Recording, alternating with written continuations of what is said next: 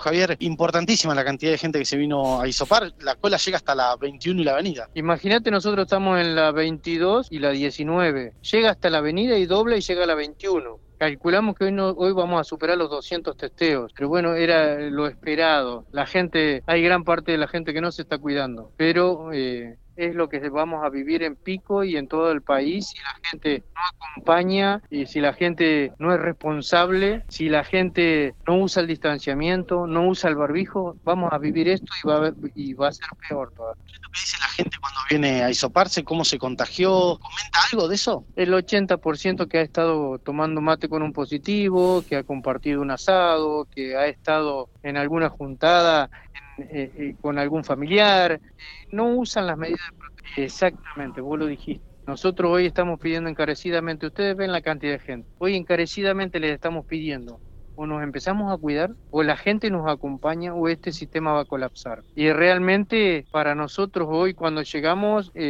no se olvide que ya hisopamos 50 en el hospital. Y fíjense la cola y la gente que tenemos. le pedimos un poco de responsabilidad, no le pedimos plata, no le pedimos absolutamente nada que sea un gasto innecesario, porque gracias a Dios el sistema nos provee absolutamente todo. Lo que le pedimos es el acompañamiento, que usen un barbijo, que mantengan el distanciamiento, que no compartan un mate, que no compartan una cerveza. Acompañamiento, nada más, no sale un peso. Entonces les pedimos esa ayuda. ¿Hay alguna estimación de, más allá de la gente que da positivo y demás, la gente que no se viene a hisopar? Digo, porque por ahí también esto puede pasar, porque como la irresponsabilidad también está en, los que no nos cuidamos o, hacemos algo, además el que no se viene a hisopar, la importancia también de que esta gente está acá, ¿no? Lo valorable también de ese lado. de los que no vienen a hisoparte no te puedo dar un número porque no lo sé no lo sabemos, pero sí yo rescato a esta gente, esta gente que viene todos los días del primer síntoma, se acerca. A pesar de que han tenido alguna cuestión, esto también es un principio de responsabilidad. Muchos de ellos nos dicen, hace dos días que estoy encerrado, por ejemplo ayer que tuvimos una capacitación y no pudimos venir a hacer hisopado, solamente se hisopó en el hospital, eh, la gente está eh, guardada desde antes de ayer. Entonces yo esto lo valoro. ¿Por qué sentido? Porque ellos mismos están tomando la responsabilidad de venir a hisoparse ante el primer síntoma. Yo valoro a la gente que nos acompaña, a la gente que viene a hisoparse, aquellos que, realmente son responsables. Como recién decía a otro medio, me pregunto, ¿y la gente de 60, de 70, 80 años? Esa gente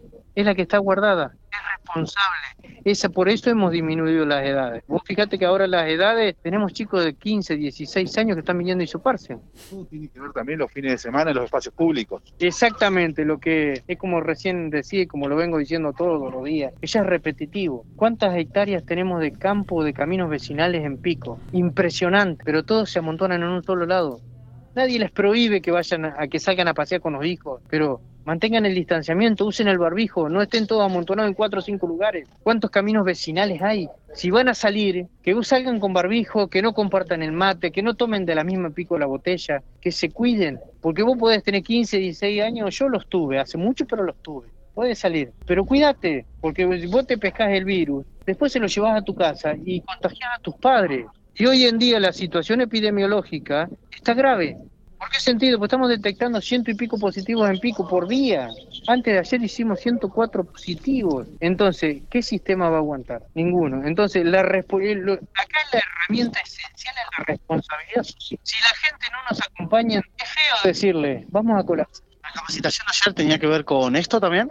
En realidad nosotros nos juntamos toda la semana. El equipo nuestro toda la semana fuera horario de trabajo nos juntamos y evaluamos un montón de cuestiones. evaluamos el funcionamiento, todo lo demás. Eh, en el transcurso de estos días hemos recibido gente nueva para trabajar en el equipo, por lo tanto necesitábamos capacitarla para hacer sus funciones dentro de, dentro de todo este despliegue de gente. Necesitábamos sí o sí detenernos un día para poder capacitarlos para que ellos puedan dar un servicio de mejor calidad. Bueno,